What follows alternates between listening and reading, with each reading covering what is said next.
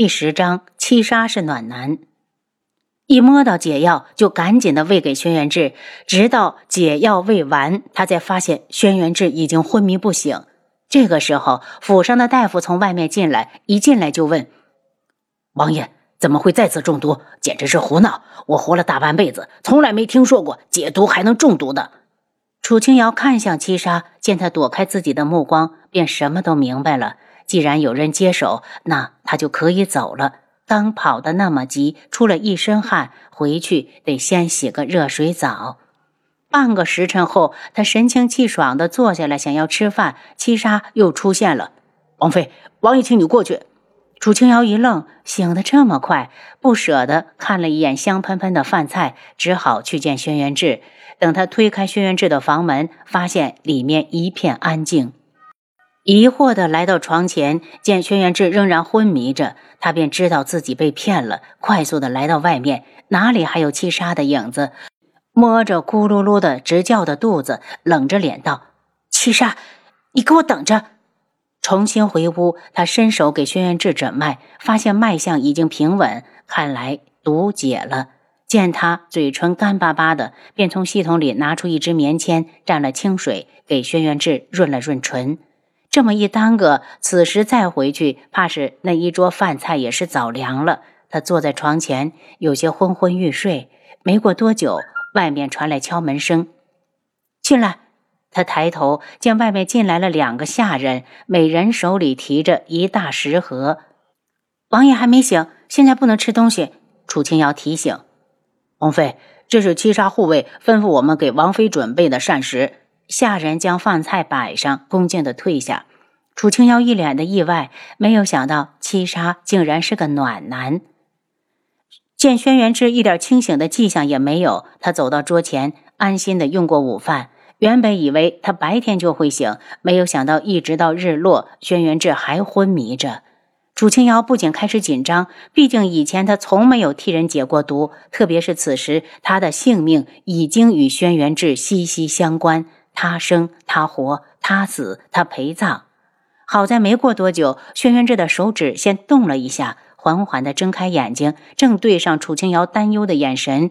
轩辕志的嘴角不自觉地柔和起来。见他醒来，楚清瑶的心终于落地，长吁了一口气，脸上溢出激动的笑容：“王爷，你醒了。”轩辕志不明白这个女人为什么忽然笑得这么开心，难道是因为自己平安无事吗？扶起来，他不喜欢仰视别人。七杀，楚清瑶向外喊，却一点回音也没有。感觉到轩辕志正不悦地盯着自己，他只好上前吃力地把人扶起来，让他靠坐在床头，一边扶一边心里在腹诽：看着挺瘦啊，怎么这么重？我昏迷了多久？仅仅一天。准备好另外两种毒药的解药。轩辕志醒来，根本不关心自己的身子，直接对他下了命令。最后两种毒药必须要两个月之后才可以服用。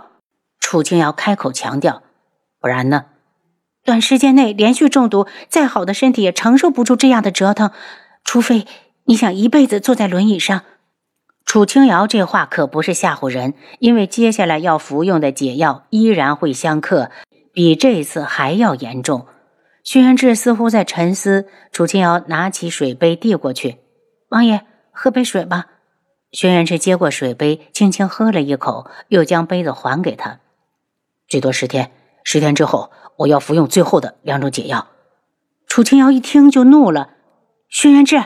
你想死，别拉上我！如果你答应放开我，我现在就可以把解药给你。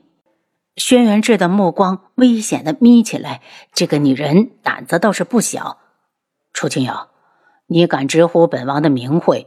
轩辕志话音一落，楚清瑶脸色就是一白。他进智王府的当晚，就是因为喊了他的名字，被他粗鲁的推到地上，磕到脑后的伤口，直接昏迷不醒。他能活着已是不易。嘲讽的看着轩辕志，名字而已，以后我会让你求着本姑娘叫。楚清瑶告退，他不看轩辕志，转身就走。七杀，把他给我拦下！轩辕志觉得自己的威严受到了挑衅，这个女人想上天不成？七杀忽然出现，楚清瑶要是反应慢一点，就会直接的撞上去。他深吸了口气，命令自己冷静，回过头来问道：“请问王爷还有什么吩咐？”楚清瑶，把解药留下。轩辕志目中带着阴戾，好像他不答应就要血染当场一般。楚清瑶回瞪着他，从来没有见过这么固执的人，心里升起一股凄凉之感。在这个陌生的世界，他无权无势，连好心都会被人当成驴肝肺。鼻子一酸，楚清瑶在原来的世界里已经死了，在这里的日子就是偷来的。既然如此，给他陪葬又如何？人家堂堂王爷都不惜命，他一个已经死过一次的人，还怕什么？他腾腾的几步走回来，从药箱里拿出最后的两种解药，连带着最后要生成的剧毒解药也一同放到桌上，吸了下鼻子，问道：“我现在可以走了吗？”楚清瑶，你最好别想着逃跑。屈仁志自然知道，他不肯交出解药，是怕自己死了连累到他。哼，楚清瑶轻笑：“难道你王府是菜市场，任人自由的来去？”楚清瑶抬脚缓慢地往前走，一步一步，身子却挺得笔直，带着与生俱来的傲气。七杀拦在前方没动，轩辕志喊了一声：“让他走。”等看不到楚清瑶时，七叉看了眼桌上的解药，咚的一声跪下：“王爷，属下请王爷三思，这药不能再吃了。今天王爷发毒时，差点把他吓得魂飞魄散。给孟太医传信。”让他想办法过来一趟。